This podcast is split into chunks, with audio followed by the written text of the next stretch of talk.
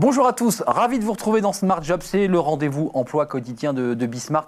Euh, vous connaissez nos, rubriques. Dans le cercle RH, on accueillera le, ministre en charge des questions de tourisme, un secteur qui est durement touché. On lui posera nos questions dans, quelques instants. Working Progress, notre rubrique à la rencontre de start-up et d'entreprises. Et puis, euh, bien dans son job, on donnera la parole à un avocat qui nous parlera du droit de retraite. C'est assez compliqué pour l'employeur parce que certains salariés disent bah, Moi, je ne reviens pas euh, tant que l'état d'urgence sanitaire a lieu. Quel est le droit que dit le droit On en parle dans quelques secondes. Mais d'abord, euh, un journal euh, présenté, comme chaque jour, ou presque, par Victoire Sicora. Bonjour Arnaud. L'avenir s'annonce compliqué pour Airbus. Selon son président exécutif, le trafic aérien ne retrouvera son niveau de 2019 qu'en 2023 au mieux. Dans une lettre adressée à ses 140 000 salariés, Guillaume Faury, le président d'Airbus, annonce devoir prendre des décisions amères et difficiles pour l'emploi avant fin juillet. Ce nouveau plan d'adaptation fait suite à la réduction de la production de près de 40% pour 2020 et 2021.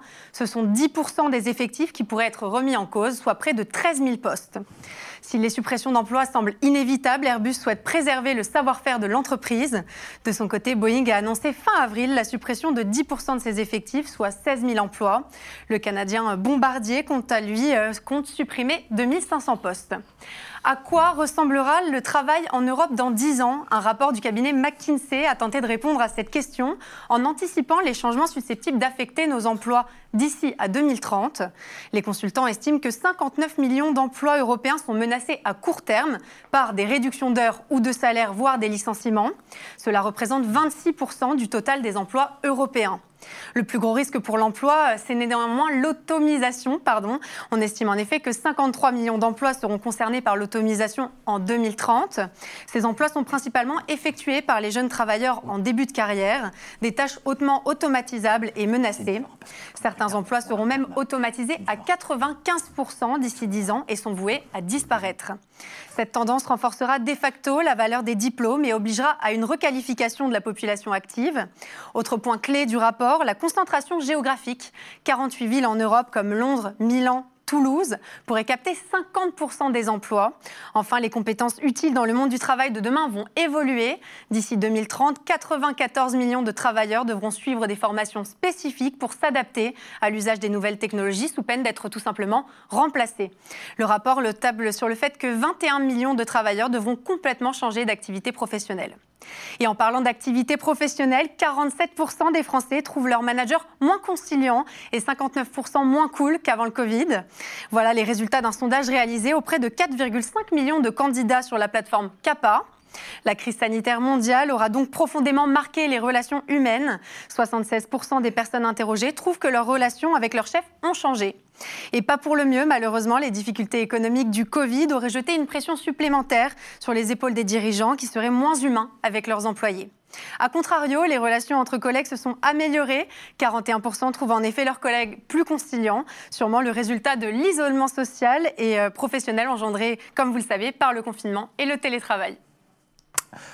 Merci Victoire. On va passer à notre rubrique bien dans son job. C'est un peu compliqué de faire la transition parce que c'est vrai que les collaborateurs se sentent un peu plus en insécurité euh, euh, bah, depuis, depuis cette période de, confinement. Bien dans son job, c'est l'occasion de faire un point juridique et de s'intéresser avec Benoît Serre, qui est notre consultant quasi permanent. Et je, et je le remercie d'être sur le, plateau. Vous êtes, euh, Benoît, je le rappelle, le vice-président de l'Association nationale des DRH. Et puis, je vais rectifier une erreur. Vous êtes senior partner au BCG, au Boston Consulting Group. Et, et je m'étais trompé dans l'intitulé de votre fonction. Et puis, euh, on fait du droit euh, avec Maître Emmanuel Burger. Merci d'être avec nous, avocat euh, à la Cour, spécialiste en droit du travail. Ça va intéresser le DRH parce que on va parler avec vous de ce droit de retrait. Alors, il y a eu Sandouville, il y avait eu Renault, et il y a des collaborateurs dans des PME, chez des commerçants, qui disent Mais je ne reviens pas.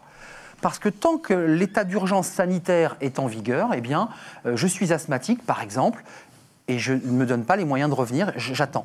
Qu'est-ce que dit le droit sur cette question, très concrètement le droit, et en particulier si on prend vraiment la, problématique sous l'angle vraiment concret, euh, avec les, recommandations du ministère du Travail, euh, on a vraiment actuellement, dès lors que l'employeur respecte les recommandations sanitaires, les a mises en œuvre au sein de son entreprise, en principe, le droit de retrait n'est plus justifié, à préciser le, le ministère du Travail. Ça nous donne quand même un éclairage important parce qu'on est dans une période bon, évidemment, avec l'épidémie d'insécurité, mais en plus, c'est une notion qui est fondamentalement, euh, j'allais dire, empreinte d'insécurité juridique. Hein. C'est-à-dire que... Un flou, c'est flou. Il y a, oui, parce qu'il n'y a pas de définition légale ni jurisprudentielle établie du droit de retrait.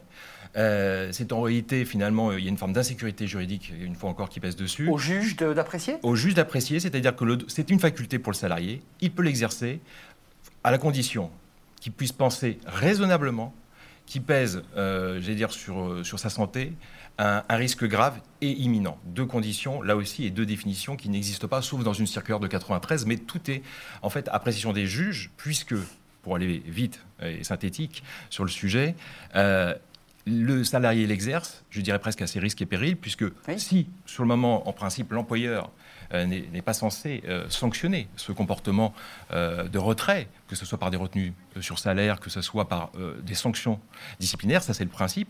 Il peut avoir une impression tout à fait différente de l'exercice du droit de retrait et l'estimer illégitime. Et ce sera effectivement dans ces cas-là au, Conseil de prud'homme de juger si oui ou non le fait d'avoir retenu, puisqu'il a finalement pris le risque de le faire, le salaire du salarié, voire d'avoir enclenché une procédure disciplinaire qui peut aller jusqu'à un licenciement pour faute grave, si effectivement ce licenciement est nul dans l'hypothèse où effectivement le droit de retrait est justifié, ou s'il est fondé sur une cause réelle et sérieuse, voire sur une faute grave avérée, si ce droit de retrait était abusif. Vous voyez euh, Juste d'un mot, Benoît, parce qu'on va parler avec vous des, alternants, parce qu'on va parler tourisme. Hein, vous avez compris qu'on avait le ministre sur le plateau. On va partir en vacances. Certains préparent déjà leurs vacances et c'est compliqué. Mais sur ce point de droit, mhm. vous qui incarnez les, DRH, mhm. qui les représentez, il faut clarifier la situation ou laisser au juge l'appréciation? Est-ce qu'il faut être plus clair sur le plan du droit? Le sujet, euh, comme vient de dire Maître Burger, c'est la notion de grave et imminent. Et en fait, quand un droit de retrait se déclenche dans une entreprise, d'une certaine manière, le salarié qui le déclenche, il prédétermine ce qui est grave et imminent. Donc euh, c'est sûr que ça restera toujours euh, un flou. Alors ne perdons pas de vue quand même que l'employeur, hein, il a des responsabilités. Quand quelqu'un vous pose un droit de retrait grave et imminent, il a comme responsabilité d'abord de faire cesser, enfin, de faire cesser ce que le salarié estime être grave et imminent. C'est pour ça que dans le cadre du Covid, dès lors que vous pouvez établir que le protocole a été respecté, alors il n'est plus imminent puisque le protocole a été respecté. Euh, d'un mot, maître, euh, l'employeur euh, est en litige avec son salarié, engage une procédure de licenciement considérant que ce n'est pas justifié. Il faut qu'il amène les preuves qu'il a garanti la sécurité au salarié. Alors, le régime probatoire est un peu inversé en, l'espèce. Non, mais c'est pour ça que je vous pose la question. Non, mais le régime probatoire, en principe, la charge de la preuve pèse sur le salarié du caractère justifié ou non du droit de retrait. Donc ça, c'est important. C'est essentiel. C'est un point de droit qui est compliqué. Même si, même si on n'en parle pas souvent, mais dans l'hypothèse, en, réfléchissant bien, euh, et si on nous confronte les règles probatoires d'un licenciement pour faute grave, le principe est que la charge de la preuve de la faute pèse sur l'employeur. Hum. Donc vous avez là, vous pourriez avoir un hiatus, une, bah j'allais dire une distorsion entre d'un côté la charge de la preuve du caractère justifié du droit de retrait qui pèse une fois encore sur le salarié, et dans un cas de sanction particulier, qui est le licenciement pour faute grave, qui est un des plus graves, à, part la lourde évidemment, euh, la charge de la preuve qui repose sur l'employeur. Pour rebondir sur ce que vous disiez, effectivement, insécurité aussi pour euh, évidemment les DRH, puisque euh, on reconnaît d'une certaine façon un droit à l'erreur aux salariés, c'est-à-dire que l'appréciation qu'il peut faire euh, du caractère ou non justifié de son retrait, eh bien, cette impression est très subjective et surtout, elle est, elle est pour les juges. J'allais dire, appréciée à l'aune de ses connaissances et de son expérience. C'est vous dire que le, danger n'est pas forcément réel et effectif. Il peut penser hmm. que les conditions ne sont pas réunies et que, et, fond, le juge devrait se mettre à sa place. C'est le sentiment d'insécurité. C'est pas l'insécurité, c'est j'ai le sentiment d'être en insécurité. Oui, il y a il faut ça. Le après objectivement, bah bien sûr. Il y a ça. Bon, après, il faut pas perdre de vue qu'un salarié qui exercerait son droit de retrait n'a aucune obligation de passer par les représentants du personnel. Il, peut exerce faire tout seul. Exactement. Il peut aussi saisir euh, la représentant du personnel, et puis après on rentre dans un schéma un peu différent. C'est ce qui s'est passé à Renou-sur-Douville. Ah, c'est ce qui s'est passé également au Louvre, puisque vous savez que c'est euh, le musée du Louvre qui a inauguré le droit de retrait euh, pour cause de Covid au tout début de la crise en mars ceux qui accueillaient les gardiens. Voilà. Et il nous reste deux minutes, euh, Benoît. Je ne voulais pas qu'on se quitte sans, parce qu'on va, on va accueillir le, ministre du, Tourisme. C'est intéressant parce que, euh, au-delà du caractère sympathique, estival euh, et le soleil au-dessus de notre tête, il y a quand même des enjeux économiques. il y a des enjeux sur, sur les alternants, sur tous ceux et tous ceux qui vivent du tourisme 4 ou 5 mois de l'année. Ça représente des millions de salariés. Oui, il y, a, des enjeux considérables. J'ai regardé ce matin. D'abord, les jeunes ont une très bonne image du milieu du tourisme, de l'hôtellerie, de la restauration. Ils y trouvent des occasions d'alternance, ils y trouvent des occasions d'apprentissage. Et s'il y a bien un métier où l'apprentissage d'alternance, la présence sur le terrain extrêmement formatrice, c'est celui-là. Et puis, il y a tous les métiers saisonniers qui ont vu la saison démarrer avec un mois, un mois et demi, deux mois de retard, ce qui constitue une difficulté parce que vous avez beaucoup d'étudiants saisonniers qui payent leurs études avec la saison d'été en particulier qui a été tellement raccourcie. Dernier point, euh, il faut absolument trouver des mesures, je suis certain que le, ministre euh, y, travaillera, parce que Jamais en 2018 on avait vu autant progresser le nombre d'alternants et d'apprentissage dans le milieu du tourisme. Ça veut dire que c'est un univers qui est extrêmement important pour les jeunes et qui est extrêmement créateur d'emplois. Et puis, c'est quoi l'avantage de, l'emploi dans le tourisme? C'est qu'il n'est pas délocalisable. Par définition, vous n'allez pas délocaliser la Tour Eiffel ou le musée du Louvre. Donc, par conséquent, euh, c'est un sujet absolument majeur. Au-delà de ça, je me permets d'étendre. Il y a un vrai sujet aujourd'hui sur les alternants et les apprentissages. Et nous, DRH, on est extrêmement inquiets sur le fait que les jeunes ne trouvent pas Beaucoup de grandes entreprises ont pris des engagements d'augmenter leur nombre d'alternants d'apprentissage dès septembre, mais avec les plans qui se préparent, comme le rappelait L'État a donné six mois, on l'a évoqué avec L'État a donné six mois, il y a mois de plus, hein, c'est mars 2021. Mais en tout cas, c'est un sujet, presque un sujet de mobilisation nationale, parce que si nos jeunes ne peuvent pas entrer sur le marché du travail, alors on le paiera dans quelques années en termes de compétences et de dynamique. Euh, d'un mot, il nous reste 20 secondes, c'est quoi? Ce sont les, les patrons, les DRH qui sont hésitants? Parce qu'ils n'ont pas de visibilité sur leur stratégie? Alors en fait, il faut voir qu'on est en train de sortir du confinement, c'est ce matin quasiment. Euh, par conséquent, euh, aujourd'hui, on est en train d'établir la situation de l'entreprise, de renouveler ou pas nos contrats d'alternance. Il y a un peu d'instabilité. L'espoir que j'ai, c'est que cette instabilité de décision, dont les, jeunes souffrent aujourd'hui, hein, va se, temporiser avec le temps. Mais il ne faut pas être naïf non plus. Je pense que ce sera. C'était déjà difficile et ce sera encore plus difficile de trouver un contrat d'alternance. Et dans le domaine euh, qui concerne euh, Jean-Baptiste Lemoine, c'est encore plus fondamental parce que eh c'est incroyablement formateur. Il vous entend, j'en suis sûr, et il sera là avec nous dans quelques instants. Merci Benoît Serre, vice-président de la NDRH. Merci à Maître Burger de nous avoir éclairé sur ce point de droit et, sur euh, le flou, pour ne pas dire la, complexité de ce, point. Et vous allez revenir, on va vous retrouver évidemment sur, sur nos antennes pour, pour nous éclairer. C'était un vrai plaisir. Working Progress, et tout de suite, c'est notre rubrique à la rencontre d'entreprises, de start c'est maintenant.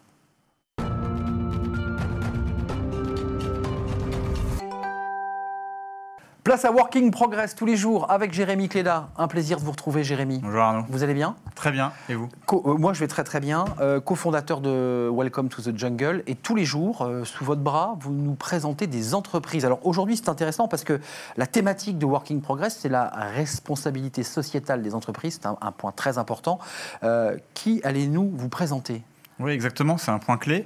On, le voit chez Welcome, euh, un des euh, sujets clés maintenant, par exemple, pour les candidats quand ils souhaitent rejoindre une entreprise, bien sûr, à côté du salaire, euh, la localisation, etc., la question, c'est le sens. Est-ce qu'ils sont alignés avec la mission? Et du coup, cet engagement sociétal, c'est un vrai sujet. Et je voulais en, en, discuter avec Jean Moreau. Jean, bonjour. Bonjour, Jérémy. Vous êtes le, le, le cofondateur de Phoenix. Phoenix, c'est vraiment la société qui aujourd'hui lutte contre le, gaspillage alimentaire. Pour avoir un ordre de grandeur, hein, c'est ce que vous partagez régulièrement. Mhm. Depuis le début en 2014, c'est plus de 60 millions de repas qui ont été sauvés euh, grâce, à, grâce à Phoenix. Et le sujet d'engagement, il est au, cœur euh, de l'entreprise. Voilà. Comment ce, ce, sujet est né et comment il a été ensuite partagé avec les équipes? Alors il est né, euh, nous on est parti d'un constat simple, c'est que les, invendus aujourd'hui sont, détruits, incinérés, enfouis. Et on trouve que c'est une absurdité à trois niveaux. D'un point de vue économique, ça, coûte cher de détruire des invendus. D'un point de vue social, puisqu'il y a des gens qui pourraient être nourris à partir de ça plutôt qu'un incinérateur, un enfouissement ou une décharge. Et puis d'un point de vue environnemental, puisque la destruction génère du CO2. Donc on a voulu faire une boîte euh, qui a de la croissance, qui a de l'ambition, comme une start-up relativement classique, mais qui a un petit supplément d'âme qui est la mission et en l'occurrence, nous, c'est redistribuer les invendus, redistribuer les repas et nourrir euh, soit des consommateurs en quête de pouvoir d'achat, soit des personnes dans l'aide alimentaire euh, auprès des associations caritatives. Mm. Et, là, pendant, en fait, il y a beaucoup de gens en ce moment qui disent la, crise est arrivée, donc les sujets de, RSE, d'engagement, en fait, c'est bien quand tout va bien, mm-hmm. mais quand tout va mal, euh, c'est peut-être plus la, priorité. vous, Jean, vous êtes très engagé dans, dans ces sujets-là. Qu'est-ce que vous pourrez leur, leur répondre? Non, non, on est, bien conscient hein, de cette, euh, bien conscient de cette dichotomie entre des gens qui vont dire euh, c'est des sujets euh, nice to have, donc on les remet après la crise, une fois qu'on aura sauvé les emplois et, et maîtrisé une économie pas qui une priorité, c'est ça? Et puis d'autres qui disent bah non, c'est le moment de faire la bascule et de faire la transition et d'accélérer le changement. Et donc nous, on fait partie de cette deuxième catégorie de gens qui pensent qu'aujourd'hui la crise est un accélérateur de changement. On l'a vu ce week-end avec la, CCC, la Convention citoyenne pour le climat. Qui a suscité euh, une vive polémique sur plusieurs sujets d'ailleurs. Absolument, mais 150 citoyens qui ont porté des, sujets. Donc on voit que c'est un sujet qui monte. Et donc moi, ce qui me rend optimiste, c'est que je trouve qu'on a un alignement des planètes pour ces sujets-là entre, euh, d'une part, les consommateurs et les citoyens qui demandent des, des gestes aux entreprises et des engagements forts. Les talents, et je pense que vous êtes bien placé chez Welcome pour savoir que de plus en plus de jeunes, comme vous l'avez dit, et moins jeunes d'ailleurs, veulent mettre leurs compétences au service d'une cause et avoir du sens et de l'impact. Et puis les, fonds aussi, hein, les financements qui vont vers ce qu'on appelle la finance responsable, la finance verte, l'impact investing. Donc je pense que ces trois choses font que on va pouvoir passer d'une logique de pionnier à une logique de norme et où la RSE va devenir un peu le nouveau standard de l'économie. Moi, je me suis intéressé à Phoenix, alors, euh, qui renaît de ses cendres, c'est ça l'idée, c'est qu'on Oui. fait revivre un, un produit alimentaire en particulier. Le, le modèle économique, il est basé sur quoi? C'est intéressant? Oui, c'est intéressant, euh, merci de le souligner. On a, on, a deux, on a deux produits, nous. Donc, on a une application mobile grand public, l'application Phoenix, qui vous permet, en tant que consommateur, de venir euh, racheter en fin de journée les invendus, soit du boulanger de quartier, soit de la boucherie, soit de la supérette du coin. Donc, euh, sur l'appli, vous achetez pour euh, 12 euros de produits qui sont vendus à 4 euros et euh, vous sauvez des invendus de la poubelle. Après, ce qui n'est pas racheté par le conso sur l'appli, c'est donné à euh, Resto du Cœur, Croix-Rouge, Banque Alimentaire, Emmaüs. Et là, il y a aussi un modèle économique, puisque pour 1000 euros donnés par Franprix ou Carrefour euh, au Resto du Cœur, l'entreprise non seulement ne paye pas 150 euros de destruction à un prestataire de déchets classique, et en plus, Non, Ce qui est intéressant, c'est qu'elle paie, on ne le sait pas, Voilà. c'est qu'elle paie pour détruire. Ce qui la collecte, euh, la collecte et le traitement des déchets, c'est un gros centre de coût pour les distributeurs. Eh oui. Et grâce à nous, déjà, ils économisent ça, et puis en plus, ils récupèrent une partie de la valeur en réduction d'impôts, parce qu'ils font ça. un geste solidaire. Et vous, vous une 30%, commission, en fait, euh, vous prenez une commission en fait, sur, sur, ce, sur ces sommes qui, qui auraient été payées par le- l'entreprise. Les dates de péremption, excusez-moi, c'est un peu concret parce qu'il y a tout un débat sur faut-il ou pas garder ces dates qui sont des, des- des- des dates alors, à consommer de préférence, c'est assez Mhm. technique. Si on les modifiait, ça modifierait quoi votre business model? Ça, nous, enfin, le point de vue qu'on a chez Phoenix, c'est que hum, il y a, bon, il y a déjà, on va sans rentrer dans la technique, il y a deux dates. Il y a à consommer jusqu'au. C'est ça. Ça, c'est euh, vraiment euh, un truc sanitaire. Et puis, il y a deux préférences avant le, Et là, on a un délai. qui est une forme d'obs- d'obsolescence programmée pour nourriture. C'est-à-dire qu'après, le, le- le biscuit va être un peu moins craquant, ou la chips aussi, mais ça reste tout à fait bon. En Angleterre, ils ont un- une bonne exception, ils disent best before, ce qui est plus positif. C'est-à-dire c'est meilleur avant le, sous-entendu. Mais on peut encore. Alors que chez nous, on dit euh, l'inverse. On prend le prisme inverse qui est de dire euh, attention, après, c'est pas bon. C'est le verre à moitié vide. Donc on va essayer d'aller vers euh, le- la conception anglo-saxonne qui est, qui est plus positive pour nous. Mais ce qui ne remettrait pas en question votre business, le business model. Non, non, non, la plupart des, des invendus sont du, sont du frais, euh, des œufs, du lait, des fruits et légumes, euh, du pain, des viennoiseries, et ça c'est c'est plutôt de la DLC, donc là jusqu'au. Juste une question pratique. euh, je vais sur votre application, je vais y aller d'ailleurs, je vais aller voir. Je- je vais essayer d'acheter des viennoiseries. Euh, comment ça se passe, la livraison, le transport de tous ces produits? Ah, c'est une très bonne question. Parce que c'est gros quand même, c'est pas rien d'organiser tout ça. En fait, euh, une épicerie ou un distributeur, un franc-prix, va dire euh, voilà, moi aujourd'hui j'ai des produits qui sont en date du jour ou en J-1. Euh, je les mets dans un panier surprise, anti-gaspillage, dans lequel il y aura entrée, plat, dessert, pour en, général entre 12 à 15 euros de valeur cible. Vous, vous voulez payer 5 euros. Vous vous réservez en ligne, vous payez sur l'application, et c'est du click and collect. C'est-à-dire que vous vous déplacez en magasin pour récupérer votre panier anti-gaspi, et le magasin fait le pari que vous allez peut-être après faire des courses et qu'il va s'y retrouver. Il fait ce qu'on appelle du drive to store. Il amène du flux en magasin sur un geste anti-gaspi RSE. Donc on voit aussi la jointure entre l'engagement et le business. Et je pense que c'est comme ça que ça marche. Quand la RSE est un driver de business et pas juste euh, un, un truc vitrine pour faire. euh, C'est génial. Ouais, et justement, ce, ce terme RSE, c'est euh, euh, aussi, là, pour reprendre certaines critiques, euh, euh, certains le voient co- comme du marketing ou autre. Il y a plein de labels euh, Mhm. qui se créent pour, euh, pour donner un sens beaucoup plus profond à ça. Euh, vous êtes membre de, de B Euh, Absolument. depuis euh, depuis l'année dernière. C'est un label américain maintenant qui est, qui est présent partout. Et on va en parler dans quelques secondes. Et on va en le parler prolonger. d'ailleurs ouais. juste après d'une entreprise qui vient d'être euh, qui vient d'être certifiée.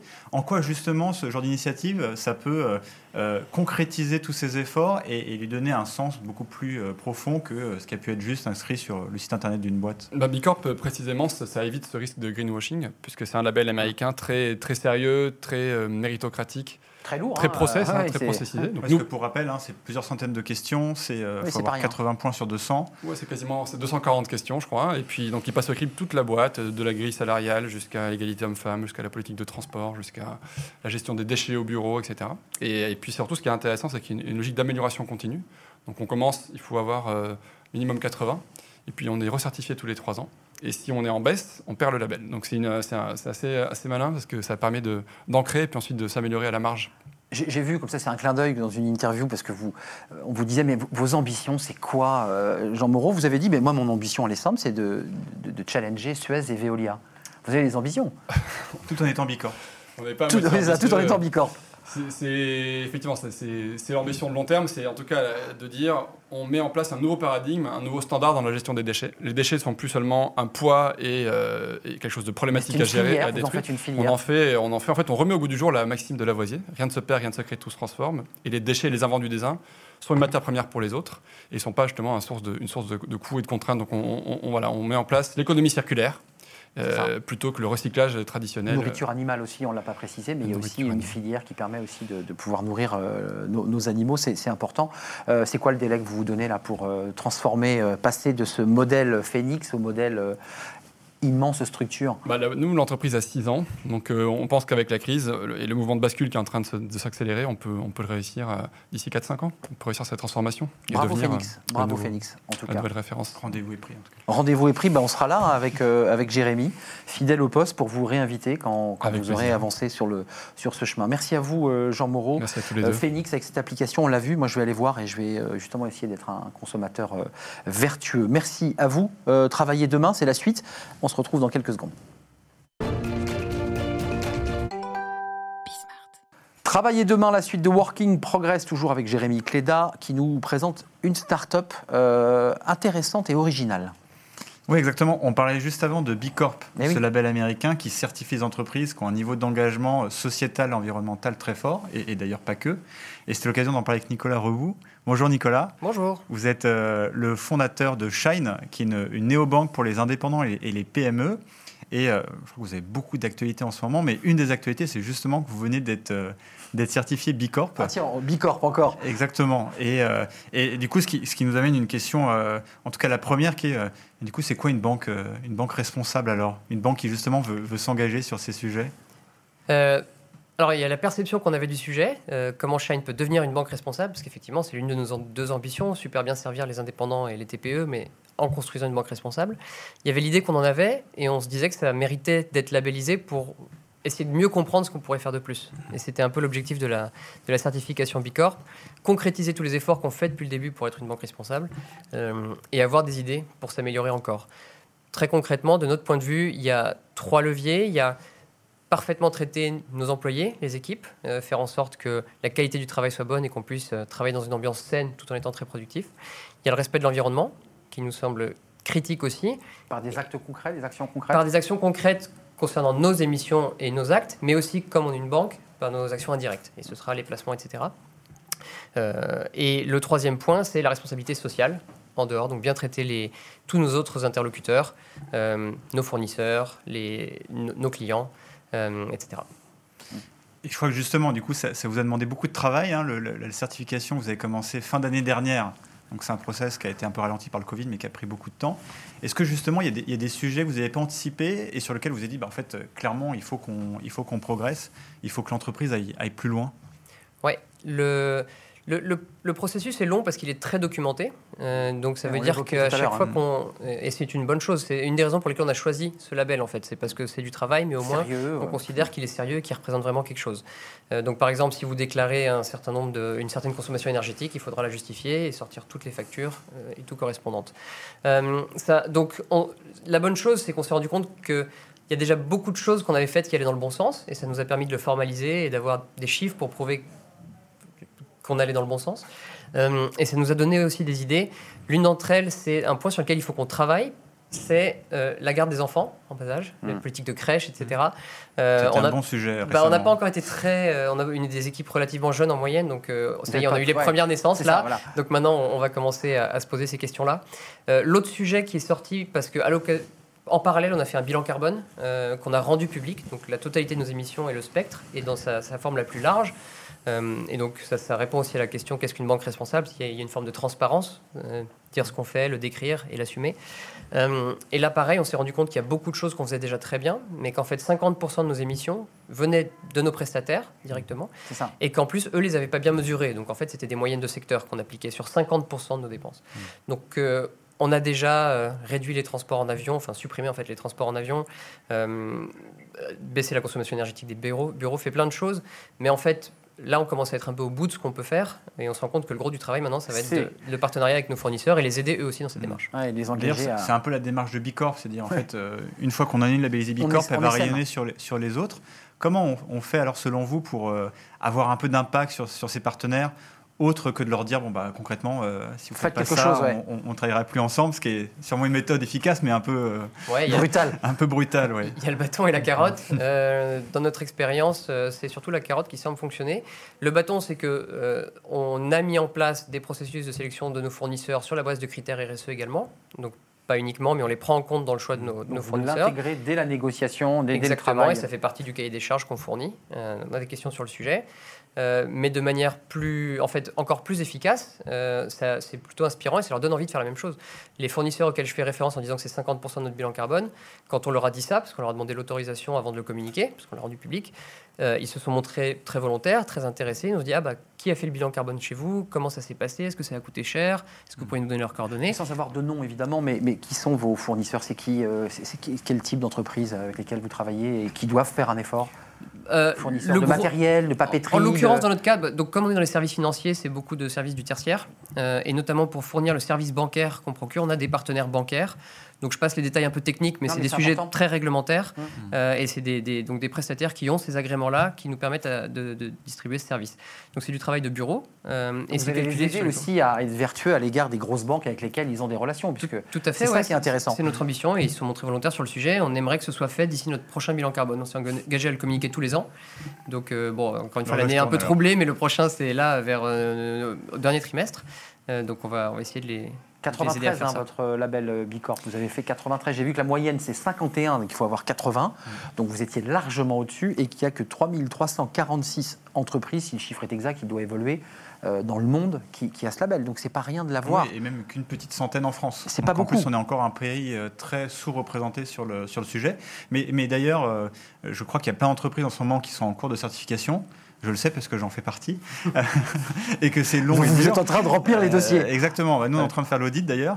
Et, euh, et j'en profite. Alors, ça serait quoi le bon, euh, le bon conseil pour passer, pour passer tout ça et pour être certifié? Euh, ça va lui servir, hein, c'est ça qu'il veut savoir. Exactement, là c'est très très euh, égoïste comme question. Je dirais que les deux principales choses, c'est un, en faire une démarche vraiment partagée par toute l'entreprise, hmm. parce que ça ne pourra pas être le travail d'une personne, euh, parce que vraiment toutes les fonctions de l'entreprise sont concernées et toutes vont devoir mettre la main à la pâte pour se, soit documenter, soit mettre en place les procédures qui répondent aux exigences du label. Donc il faut vraiment que ce soit partagé par tout le monde. et l'autre sujet, c'est d'avoir une personne qui est directrice ou directeur de ce projet qui le prend en main et, qui, et qui relance ça Qui l'avait euh, géré Dans notre cas, ouais, c'est le DRH. Merci euh, Nicolas Rebout, euh, Shine, donc du service bancaire, responsable, vertueux. On n'a pas eu le temps de parler des investissements. J'avais plein de questions à vous poser sur comment vous fléchez évidemment les, investissements. Merci Nicolas, merci Jérémy Cléda, qui on vient de le comprendre, est la tête dans son label Bicorp. On en reparlera avec vous peut-être sur le, plateau. J'espère. Co-fondateur de Welcome to the Jungle. On se retrouve demain, Jérémy, pour de nouvelles aventures. Tout de suite, place à notre cercle RH. On reçoit le ministre et on parle du tourisme. Oui, il fait beau, les Français veulent partir en vacances. Comment faire? On en parle avec lui.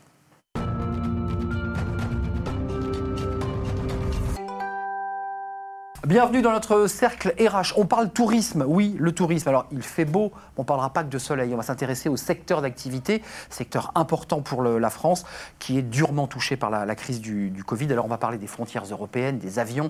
Est-ce qu'on va pouvoir partir à l'étranger? Est-ce qu'on va pouvoir accueillir, euh, évidemment, des étrangers sur notre territoire? Tout ça est très compliqué.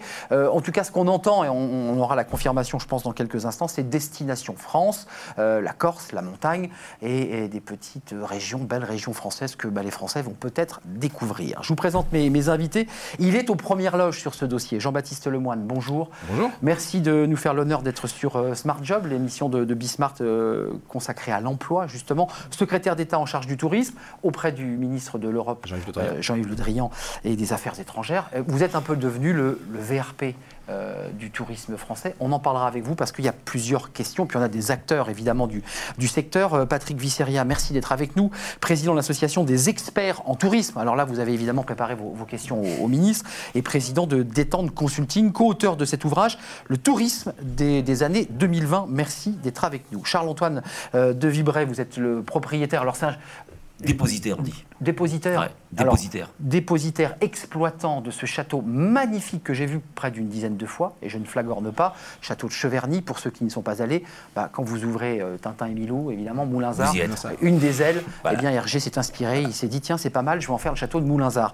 Euh, c'est intéressant, c'est 40 salariés, vous avez eu 35 collaborateurs au chômage partiel, vous avez rouvert au mois de mai. 30 mai. 30 mai, et vous disiez, si on n'ouvre pas en mai, on mettra des années à se relever. Ah. Euh, Cheverny, c'est une meute, il faut quand même le dire, un château magnifique, mmh. euh, des animations, un parc magnifique, et on mmh. peut même euh, sur des petites barques se balader. Voiture, et bateau électrique Bateau électrique. Bref, c'est un moment important. Je, je, le dis comme ça, vous avez fermé trois fois pour la visite de la reine d'Angleterre en 63, oui. 76 les obsèques de, de, votre de absolument, et puis 94, vous le dites pour votre mariage. Voilà. et on avait surtout fermé pendant quatre ans pendant la guerre.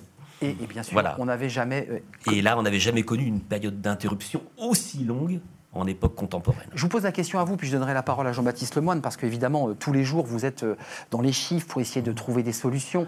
Vous, le propriétaire, celui qui depuis des années accueillait le public, dans quel état d'esprit vous êtes là aujourd'hui?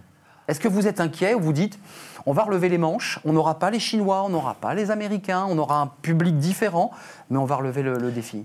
Bah, de toute façon, c'est le, meilleur moyen de ne pas sombrer dans le désespoir, c'est de toute façon d'avoir les manches relevées et de travailler. Et puis tout d'un coup, il, m'arrive d'avoir quelques minutes de repos. Et non, là, je préfère monter sur ma tondeuse, je tombe, je les pelouses. Il faut avoir l'esprit suroccupé, effectivement, se relever les manches. Et puis, euh, je veux dire, on attend de la part des médias, de la part du monde politique, mmh. peut-être un discours un petit peu moins limiter le discours anxiogène, je crois, c'est très important. On ne peut pas reprocher ça Jean-Baptiste Lemoyne, parce qu'il a été très positif. Il faut être très positif, voilà, parce que je pense que... Il a même été chahuté, il était trop vert. mais on coche beaucoup de cases pour que ça puisse repartir quasiment normalement en tout cas à partir du 1er juillet. Oui, Cheverny fait partie des circuits de tour opérateur, hein, où on, va, euh, on va à Beauval, on va à Chambord, on, va à Cheverny, on va à on va partout. C'est le parcours des châteaux de la Loire. parcours C'est une région touristique à part entière, et donc on coche beaucoup de cases, j'allais dire, pour qu'on puisse passer un, un, bon été, et euh, avec une clientèle européenne, une clientèle nationale qui, va, qui peut largement compenser une clientèle extra-Schengen qui, de toute façon, elle, euh, ne sera pas au rendez-vous. Ça, ça vous, avez, fait le, deuil de cette clientèle Non, parce que, parce que d'abord, il y, aura peu d'avions pour les emmener euh, de leur pays jusqu'à chez nous, mais on sait qu'on a largement de quoi, euh, j'allais dire, accueillir des touristes nationaux et de l'espace Schengen, qui sont de toute façon déjà 90% de clientèle habituelle. C'est le chiffre d'ailleurs national, Jean-Baptiste Lemoyne. Hein. Globalement, notre tourisme, c'est une bonne partie de touristes qui viennent de l'espace Schengen. Oui, trois quarts, euh, la clientèle internationale qui vit en France, elle est issue de, l'espace européen. Donc on voit bien que déjà, depuis le 15 juin, on a rouvert un certain nombre de, euh, frontières, les blocages ont été levés, euh, ce week-end encore avec euh, l'Espagne. Et, donc, et donc, effectivement, moi j'avoue que je vais à la rencontre de ces clientèles avec un message très simple, c'est bienvenue en France, on vous déroule le tapis rouge. On l'a fait la semaine dernière auprès des Belges, et, je serai vendredi. Qui, aime la France. Ah oui, complètement. Pour eux, c'est la première destination choisie. On a une part de marché de, de 16% à peu près, loin devant l'Espagne, l'Italie, euh, les Pays-Bas. Euh, et, je serai vendredi euh, en Suisse pour tenir le, même discours parce qu'il il y a besoin effectivement eh bien de, compenser quand même un, les pertes subies pendant trois mois, hein, parce que le tourisme à l'arrêt pendant trois mois, c'est pas loin de 30 à 40 milliards d'euros de recettes perdues. Vous dites c'est 10 milliards d'euros par mois perdus. C'est ça, exactement. Ça, hein. Euh, euh, à l'échelle nationale. Compensé par l'État, parce que je vais vous donner la parole, vous êtes un expert du tourisme, mais euh, comment ça se passe très concrètement sur le plan économique? ben, On a voulu naturellement préserver les emplois, les compétences, les savoir-faire, et c'est pourquoi on a mis en place cette activité partielle, ce chômage partiel, qui a, je crois, enfin, était une sorte de nationalisation des salaires, mais au moins les gens sont prêts à repartir, à rebondir, et pour donner de la visibilité aux acteurs du tourisme comme monsieur, eh bien, on, on maintient ce dispositif juste jusqu'à la fin du mois de décembre au moins, ce qui permettra, euh, le cas échéant, euh, d'y avoir recours euh, si besoin était. Juste d'un mot, et je vous donne la parole, Charles-Antoine de, de Vibray. Qu'est-ce que vous dites, vous, l'expert du tourisme? On est dans une situation qui est du jamais vu depuis la Seconde Guerre mondiale, puisque vous l'évoquez, les châteaux, les bâtiments, les, espaces publics n'avaient jamais vécu ça depuis la Seconde Alors Guerre. Effectivement, c'est une situation exceptionnelle et une gravité en même temps. c'est une situation extrêmement grave, puisque et je pense que le, le, gouvernement a essayé de mettre en place un plan de relance des activités touristiques. Mais la vraie question qu'on se pose aujourd'hui, c'est est-ce que la demande va suivre? Est-ce que la consommation va revenir? Parce qu'on est en pleine crise économique. Euh, les estimations qu'on a pu faire ici et là, c'est qu'on perdrait à peu près la moitié de la clientèle en cours de route. Et donc il faut tout faire pour essayer de faire venir, de sauver en fait, euh, non pas le soldat aérien, mais la, la saison 2020. Et, euh, et, puis préparer euh, la montée en puissance en fait vers 2021 et 2022, et puis tracer un discours de perspective sur de nouvelles offres à développer. C'est clair. On va y venir. Le nouveau tourisme aussi, ça en fait partie. La première partie, qui est une question importante, c'est globalement, on la sauve ou pas cette saison Est-ce que euh, vous êtes optimiste? Parce que bien sûr qu'on loue beaucoup de, de, villas au bord de la mer. C'est vrai que les, propriétaires ou les, réseaux euh, Airbnb, ça marche très bien. Puis en même temps, vous avez des hôteliers qui disent Mais attendez, moi, ça marche pas. Euh, voilà, c'est très compliqué. Il faut être aussi, aussi je pense qu'il y a des différences territoriales. Et eh oui. Paris-Île-de-France est frappé de plein fouet parce que, on va le voir. clientèle internationale lointaine absente, et deux, euh, les, salons, les foires, expos ont été annulés. Terminé. Heureusement, on a pris la décision au Conseil de défense de les reprendre au 1er septembre prochain. Donc c'est un moteur important. Hmm. Mais par exemple, une région comme Paris euh, va être impactée et on voit d'ailleurs beaucoup de, de restaurateurs ou d'hôteliers qui font le choix de rester fermés, qui font des travaux, etc., qui en profitent de ce point de vue-là pour préparer la reprise. Mais je pense qu'ailleurs euh, en France, euh, on le voit, il y a un effet rattrapage qui est en train de se faire, en tous les cas, sur les campings, euh, sur les locations de, maisons. les gîtes de France m'ont expliqué que leur, réservation avait multiplié par 10. et donc, on voit d'ailleurs dans les, les réservations une une répartition plus harmonieuse sur l'ensemble du territoire. Parce qu'il y a aussi le souhait, je crois, de ne pas être tous au même endroit au même moment. En tous les cas, c'est dans l'inconscient du, voyageur et du consommateur. Mais Jean-Baptiste Lemoine, pour ceux qui disent, moi, j'ai toujours été habitué à partir à l'étranger, hors euh, zone Schengen, euh, hors zone euro, Qu'est-ce que vous leur dites aujourd'hui? Concrètement, ils peuvent aller où? Non, mais de manière très concrète.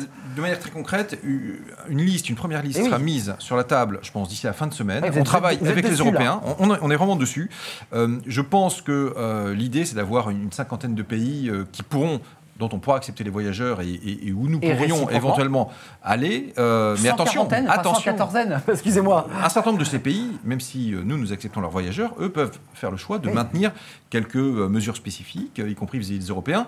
Donc c'est pour ça que j'appelle un été quand même plutôt tricolore et bleu blanc rouge pour, pour, véritablement redécouvrir toutes les richesses de, nos terroirs et territoires. Franchement, il y en a pour tous les goûts, il y en a pour toutes les bourses, véritablement. Hein. Et, quand vous voyez ces magnifiques images dans un hebdomadaire il y a quelques semaines euh, où on voyait que finalement, en France, on peut faire le tour de France mm. et, faire le tour du monde en même temps. Faites référence à Paris Match, qui nous faisait croire qu'on était au Galapagos alors qu'on était dans les Deux-Sèvres. Ça, c'est la campagne de la région Bretagne. Et c'était incroyable photo où on a l'impression de faire le tour du monde. Donc, effectivement, c'est une très belle campagne. Mais euh, vous, disiez tout à l'heure, quand même, il y, a, aussi un, enjeu de prospective. Il faut inventer le tourisme de demain. C'est quoi le tourisme de demain? Parce qu'il y a eu, avant le Covid, un grand débat sur le surtourisme. Barcelone, je pense à Barcelone, mais Paris aussi, d'une certaine manière, était un peu comme ça, écrasé par un tourisme un peu de masse, de passage. Qu'est-ce que à la limite, profitons du Covid pour tourner la page. Effectivement, il y a un an tout, juste, on a organisé, euh, avec le ministère du Tourisme d'ailleurs, un colloque sur le surtourisme bah pour parler de ce qui se passe à Barcelone. et on est aujourd'hui dans une situation totalement euh, inverse, hein, si je puis dire. Euh, oui, effectivement, il faut créer des offres plus proches plus écologiques, plus intelligentes, parce que il est probable que demain, il faudra offrir à la clientèle des arbitrages pour, par exemple, aller surfer près de chez soi. Euh, ça, c'est possible. À Biarritz. Euh, par exemple. que Jean-Baptiste aime bien. Aussi. Mais je crois inventer des offres surtout plus écologiques parce qu'on sait que euh, aujourd'hui à la fois il y a une demande des collectivités locales, mm. des entreprises pour faire des offres qui soient plus propres. Hein. Alors on a plein d'exemples là-dessus, il y a plein de choses à, inventer. La gestion de l'eau, le, la gestion de l'eau, euh, les économies d'énergie, enfin, on peut parler de tout ça, les mobilités. Voilà, donc les, ça c'est pour les offres nouvelles à créer. Pour les offres qui existent déjà, aujourd'hui la question c'est surtout d'essayer de les accompagner pour que la saison soit le moins, mauvais, euh, la moins mauvaise possible, hmm. et surtout euh, qu'il y ait un redémarrage rapide après de l'activité, qu'on revienne petit à petit, euh, ce que souhaite le gouvernement, à, à, une situation plus normale. En fait. le, propriétaire, enfin l'exploitant propriétaire, même si le terme n'est pas juste de, de, de Cheverny, Aujourd'hui, la clientèle que vous accueillez, euh, vous, l'éduquez aussi à ces questions-là ou pour l'instant, vous êtes en train d'essayer de faire rentrer le maximum de, de, visiteurs pour essayer de sauver la saison? J'ai vu que vous aviez un chiffre d'affaires de 5,5 millions d'euros et que là, ce, ce, Covid vous a coûté déjà 1 million, c'est ça hein? Oui.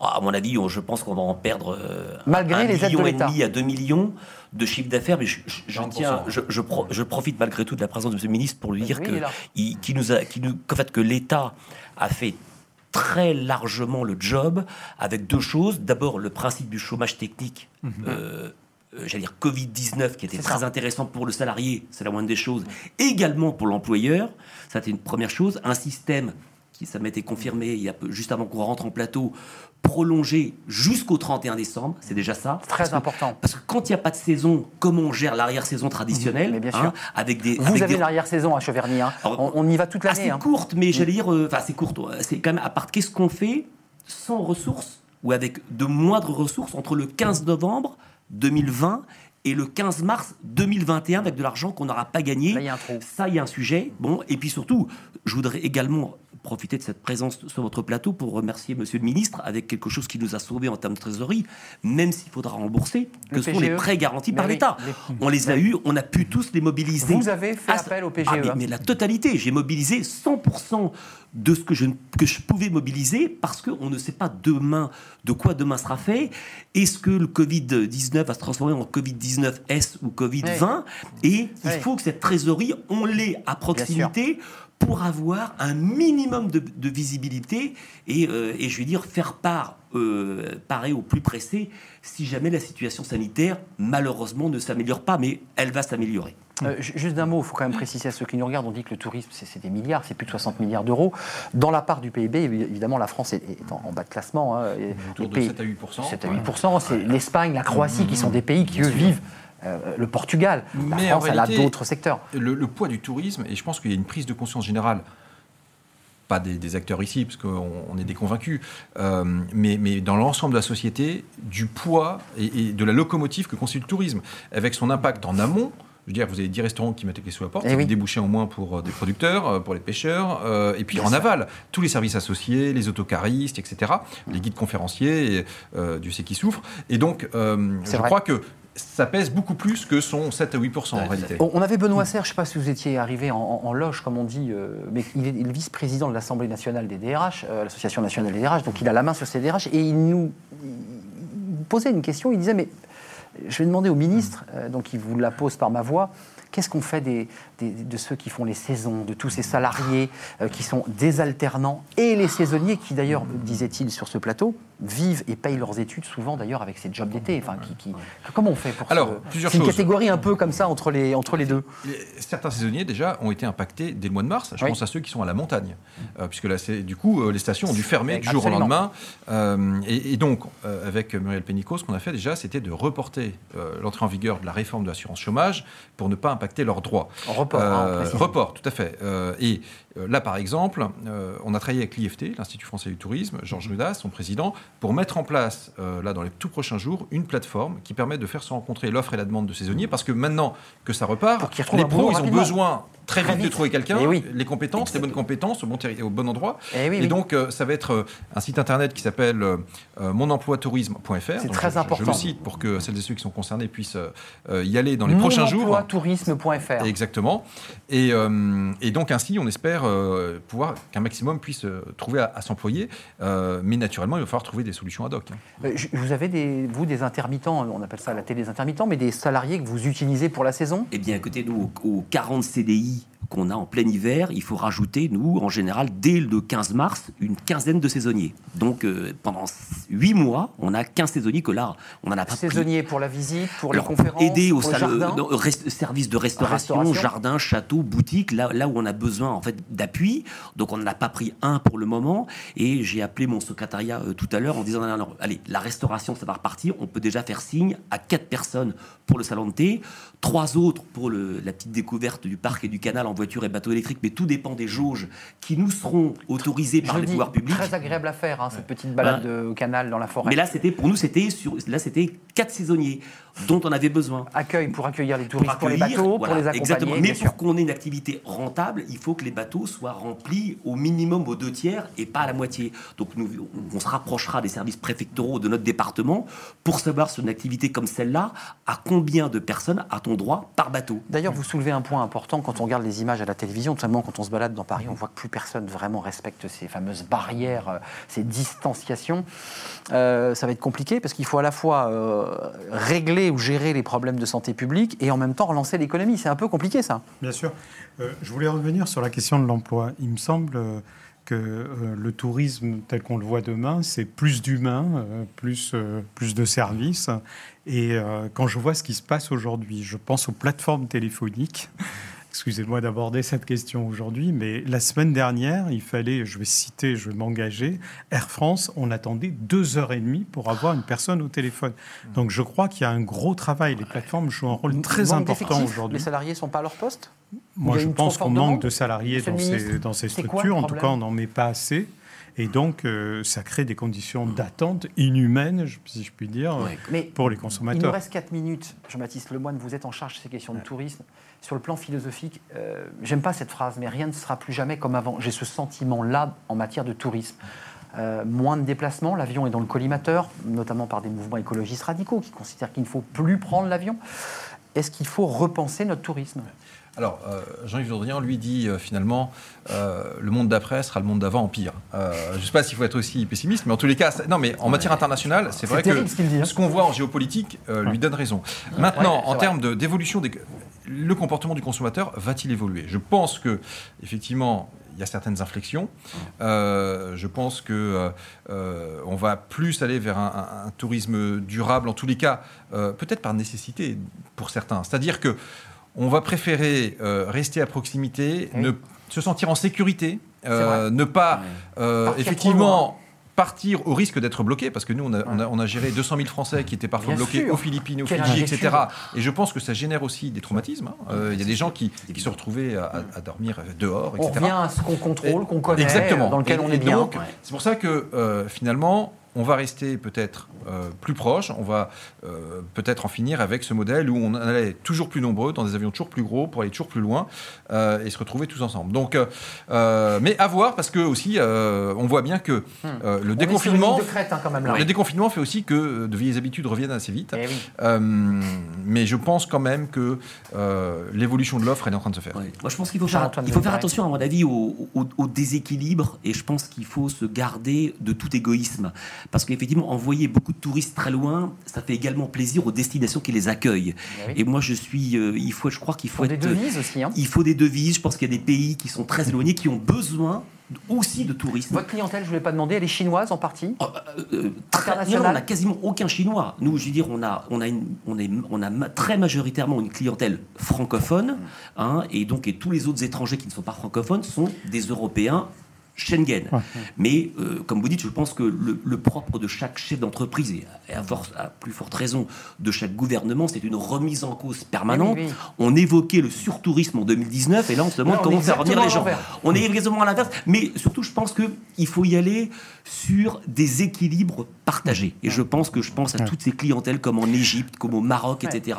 Comme ils ont besoin qu'on aille les voir aussi. Donc je pense que tout ça doit se faire dans une grande concertation mondiale. une régulation, une régulation, une concertation mondiale. Mais ne soyons pas égoïstes, parce que à un moment on aura aussi besoin de ces clientèles, j'allais dire extra-européennes, qu'elles reviennent garnir nos hôtels et visiter nos châteaux. Vous partez où en vacances cet été? Je pense que je vais rester aux manettes. Aux manettes Oui. ceci étant, là où vous êtes, je leur dis, c'est un très bel endroit, c'est château. C'est gentil, mais là, je vais rester aux manettes, je crois. Il y a de la restauration, euh, on y est bien, le parc est magnifique, puis surtout aller voir les chiens, parce que je tiens à, dire que c'est cette meute de chiens et vos piqueux sont impressionnants. Vous, partez où, euh, monsieur Visseria Alors moi, je, bah, je vais où le ministre ira cette semaine, c'est-à-dire en Suisse. Vous allez en Suisse euh, Voilà. Prendre de je, je, je, vais en Suisse, mais j'allais, je suis tout à fait d'accord avec ce que vous venez de dire, parce que je pense qu'on a une responsabilité vis-à-vis des pays du Maghreb.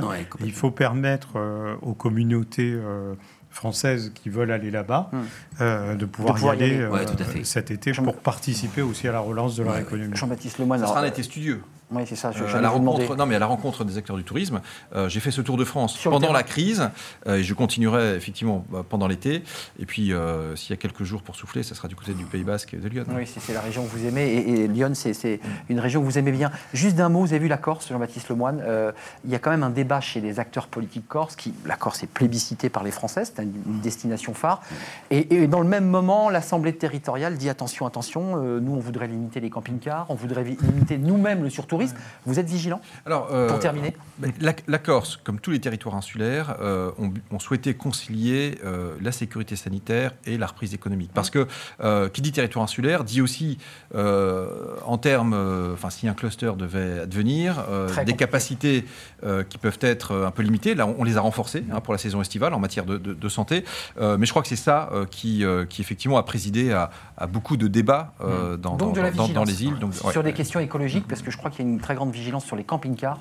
Euh, d'ailleurs, mais, euh, on, va faire des feuilles de route territoriales pour les, territoires les plus touchés. Je pense à la Corse. je pense éviter les, déséquilles. Je pense à, Lourdes également, euh, deuxième ville hôtelière de France, pour pouvoir les aider à se relancer. Rappelez-nous l'adresse pour les, intermittents et les... Monemploitourisme.fr. Monemploitourisme.fr, parce que c'est intéressant, c'est la rencontre entre l'offre et la demande pour ceux qui ont quitté une station de montagne et qui cherchent aujourd'hui un emploi pour repartir, comme on dit, faire la saison. Et, les vacances ben, vont, sont loin encore pour le, ministre Jean-Baptiste Lemoyne. Pour tous, absolument.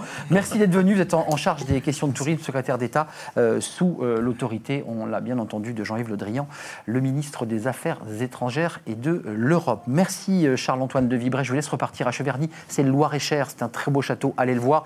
Pour ceux qui aiment Tintin, l'aile droite, si je ne m'abuse. Les deux, ailes. C'est le château de Moulinsart. Ça nous rappelle des souvenirs. Et puis avec nous, évidemment, Patrick Visseria, vous êtes vous, le président de l'association des experts en tourisme. Merci d'être venu sur le plateau. Merci à vous, monsieur le ministre. Et puis on passe à notre rubrique Fenêtre sur l'emploi. C'est focus sur eh bien, le marché de l'emploi. C'est tout de suite.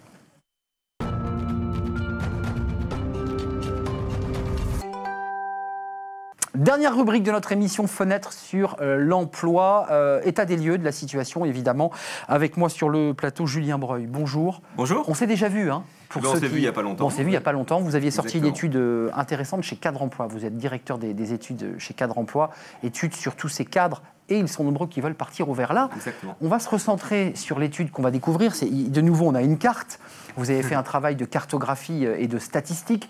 Ce sont ces cadres qui plébiscitent. Alors la, petite, et j'ai envie de dire la grande couronne, c'est-à-dire c'est quoi? C'est un compromis entre ceux qui rêvent d'aller en Angoulême et ceux qui veulent quitter Paris. C'est ça l'idée? Bah, C'est un peu ça. En fait, effectivement, il y a toujours cette euh, envie de partir vivre au vert et de bénéficier d'avoir un peu plus d'espace, soit en extérieur, soit en intérieur, pour un prix de l'immobilier bah, en général un peu moins élevé et donc forcément une meilleure qualité de vie. En tout cas, c'est comme ça qu'ils le perçoivent. Donc effectivement, après la première salve, j'allais dire, du palmarès des villes où vivre, mais à l'échelle nationale, mmh. on l'a fait sur la Grande Couronne, avec le palmarès que vous pouvez voir en infographie. Alors, on va le voir en infographie. Ce palmarès, c'est intéressant parce qu'on n'a pas mis évidemment les, toutes les villes, elles sont, elles sont nombreuses. Euh, voilà, on découvre Saint-Germain-en-Laye. Euh, ça, c'est la ville plébiscitée, qui est une ville très agréable, en effet. Euh, de la verdure, un très beau château, un centre-ville magnifique. C'est ça que les cadres plébiscitent? Alors, il y avait plusieurs critères dans ceux qu'on a, enfin, qu'on a retenus. On avait des critères de l'immobilier, on avait des critères de l'environnement, des critères du niveau de vie et puis euh, des critères d'infrastructure. Effectivement, Saint-Germain-en-Laye, euh, le point fort de Saint-Germain-en-Laye, c'est bien évidemment tout ce qui concerne l'environnement, mais pas uniquement, puisque forcément, il y a... Les transports, hein, assez pratique. Les transports ne sont pas si éloignés que ça. On avait remarqué à peu près 35-36 minutes en transport en commun, plus un niveau de vie assez élevé. Je rappelle qu'on parle d'un palmarès qui s'adresse aux cadres, notamment. Donc forcément, c'est Saint-Germain-en-Laye qui tire particulièrement leur épingle du jeu, un peu comme toutes les communes globalement des Yvelines, qui bénéficient globalement d'une forte proximité avec la nature et comme l'environnement était une des envies fortes de nos cadres, forcément, Château, on les retrouve. Euh, que j'ai vu. Gif-sur-Yvette, tiens. Alors, euh, Gif-sur-Yvette. C'est intéressant. Euh... euh Gif-sur-Yvette, c'est un peu un autre positionnement. Alors, c'est à la fois un niveau de vie très élevé. Mmh. On pourrait presque dire que ça s'adresse à des investisseurs, dans le sens où le prix de l'immobilier reste encore relativement attractif et donc permet d'avoir accès à la maison individuelle, puisque dans notre échantillon, c'est l'une des villes qui propose la plus grande part de maisons dans l'ensemble de l'habitat. Mmh. Or, on sait que si le cadre parisien veut partir de Paris, c'est aussi pour quitter son sacro-saint appartement pour bénéficier d'une maison et d'un hmm. espace en extérieur. C'est ça le, rêve aussi du, cadre parisien, c'est d'emmener sa famille avec un petit coin de verdure. C'est ça l'idée. En fait, on a, on a remarqué dans l'étude qu'on avait pu mener qu'il y, a deux cas de figure. Il y a le cadre parisien qui vit et potentiellement travaille à Paris. Lui s'est posé beaucoup de questions sur son, sur son logement et a eu des insatisfactions assez fortes par rapport à son logement. Le cadre, j'allais dire, francilien a des questions un peu différentes. Et le cadre qui habite directement en banlieue, lui, sa problématique première, c'est le, temps de trajet. Eh euh, donc, pour eux, ils sont plutôt satisfaits de leur logement, mais s'il n'y a pas de décision prise par rapport au temps de trajet, soit par du développement, notamment on peut penser au Grand Paris, eh soit par le développement du télétravail, et là on est plus lié à l'entreprise, les problématiques resteront les mêmes, j'allais dire, pour ces cadres-là. Donc ça veut dire que les villes qu'on a plébiscitées, on, va les revoir, euh, j'ai cité Gif sur Yvette, il y en a quelques autres, Maison Lafitte, c'est très beau. Hier, c'est intéressant hier, c'est une ville qui, n'avait pas cette image et qui aujourd'hui est intéressante. Pourquoi? Parce que attractive, elle, mixe euh, un immobilier attractif et, du vert. Hier, un très bon compromis, euh, notamment bah, lié au, prix de l'immobilier. En fait, encore une fois, ça dépend toujours de votre principal envie. C'est hier, hein oui, oui, tout à fait. Oh, non, non, mais pour préciser à ceux qui, qui ne seraient pas de la. Oui, alors c'est vrai que nous aussi, ça nous a appris notre géographie, eh j'allais dire, eh francilienne. Eh euh, donc euh, voilà, effectivement, les Yvelines s'en tirent particulièrement bien, mais on a d'autres communes. Merci, merci Julien, cadre emploi, directeur des, études. Euh, vous êtes venu nous présenter. Alors cette fois-ci, c'était un peu une exclusivité, c'est celle la, la, la, grande couronne. Merci d'être venu sur le plateau de Smart Job. On se retrouve demain et nous, on se reverra régulièrement vous venez quand vous le voulez, évidemment, dans Fenêtre sur l'emploi. Merci de nous avoir suivis. Demain, on s'intéresse aux stratégies RH. Comment construire une stratégie RH euh, dans ce contexte de déconfinement? Je serai là. Merci pour votre fidélité et merci à toute l'équipe qui m'aide à préparer l'émission.